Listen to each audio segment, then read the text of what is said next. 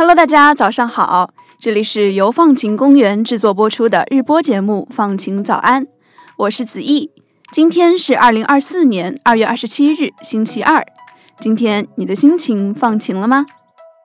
大家好久不见，经过一个假期的休整，放晴早安团队终于又回到了忙碌的工作模式。在过去的寒假里，我一直在忙着申请各种研究生项目。按照不同学校的要求，准备各种材料和面试。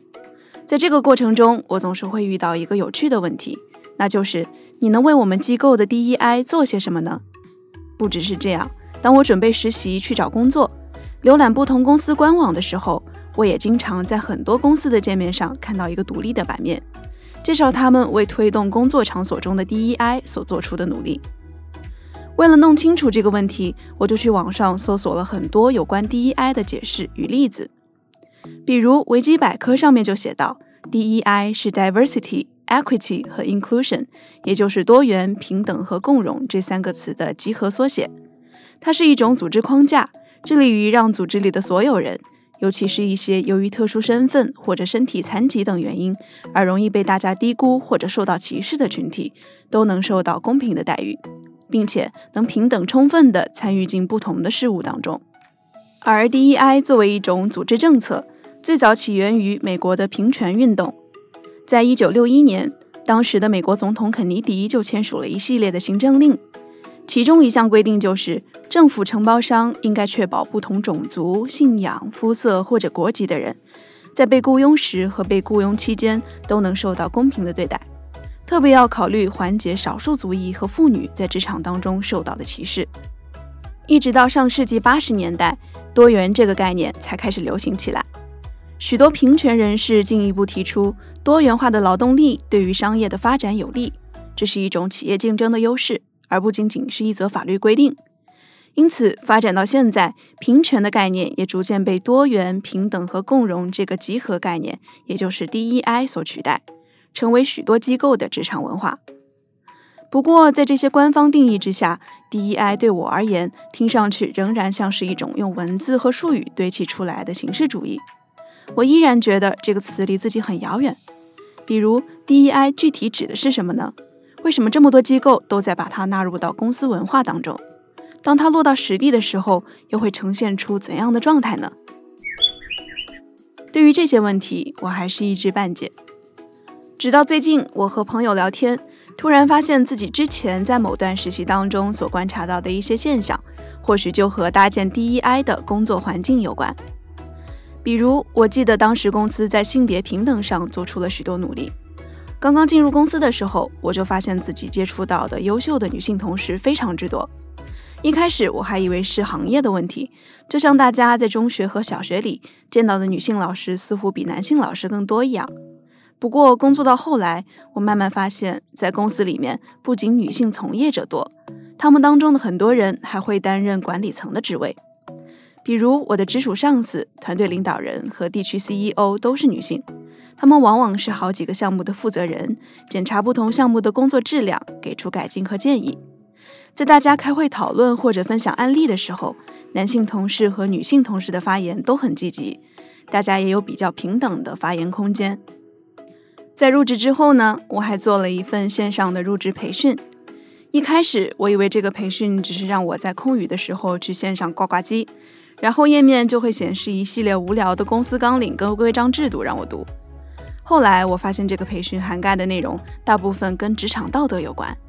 其中一章讲的就是职场当中的性别平等和性骚扰问题。在网页给出性骚扰的定义之后，它出现了很多常见的职场性骚扰的案例。虽然大部分的案例我已经记不太清楚了，但是还有几个让我印象蛮深刻的。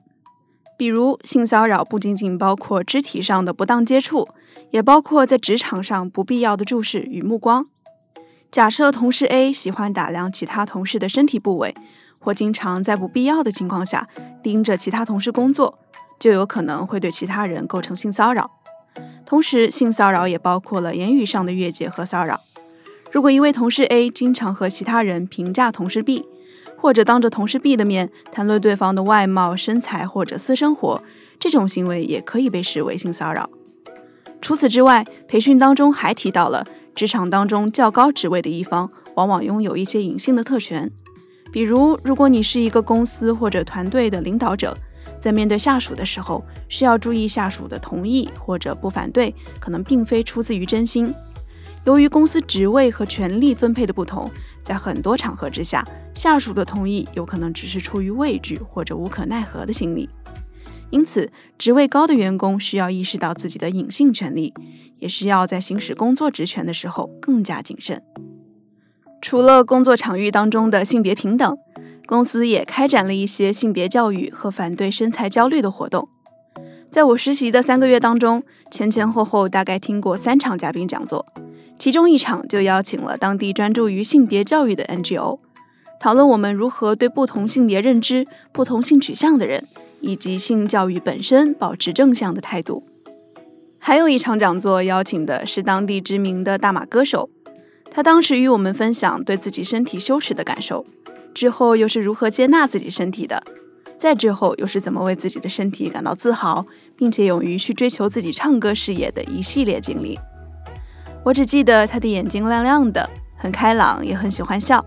在讲座结束之后，兴致勃勃地把他新出的歌曲卡片发给我们看，说这个是他亲自设计的，可以跟我们一起签名合影。除此之外，公司的很多福利活动也跟打造多元共融的工作氛围有关。因为公司同事的背景比较多元，有一大半的同事来自英国、美国、印度或者津巴布韦等国家。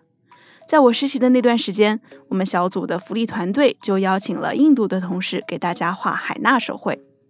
这种海纳手绘是在东南亚和中东地区流行的一种人体绘画习俗。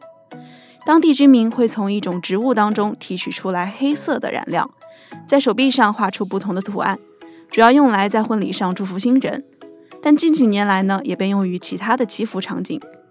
因为那一天我刚好不在公司，就没有参加到这个活动。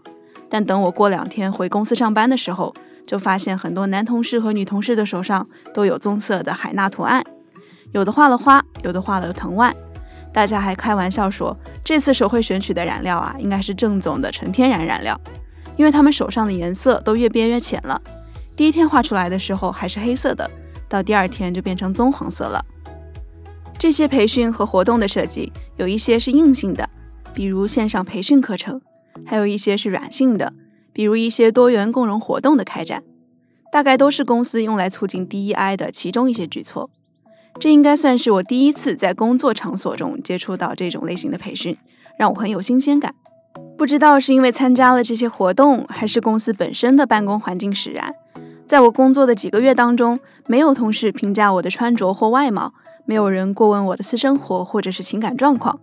而我也很开心地参加各种好玩的活动。我感觉这些设计在一定程度上缓解了我在一个文化不同的环境里工作的焦虑和紧张感。不过呢，DEI 培训的成效也在近年来受到了很多学者的质疑。比如，学者弗兰克·多宾和亚历山德拉·卡列夫就在他们的学术报告里写道：三分之二的人力资源专家表示，多元化的培训并没有产生积极的影响。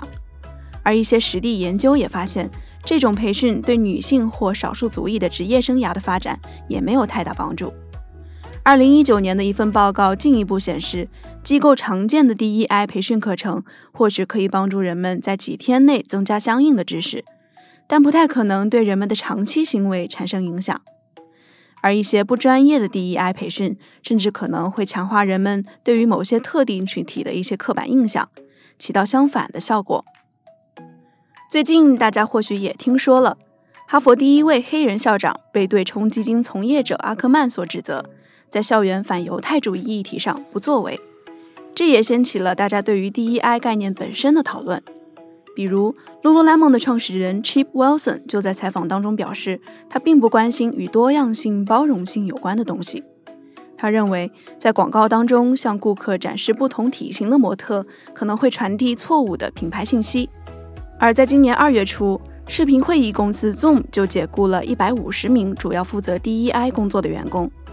在更早些时候，社交平台 X，也就是前 Twitter，在被埃隆·马斯克收购之后，DEI 团队的人数也从三十人降为两人。于是，也有一些媒体认为，新一波反 DEI 的浪潮正在兴起。抛开 DEI 实践本身的成效性，我自己还是赞同 DEI 这个多元、平等、共融的理想概念的。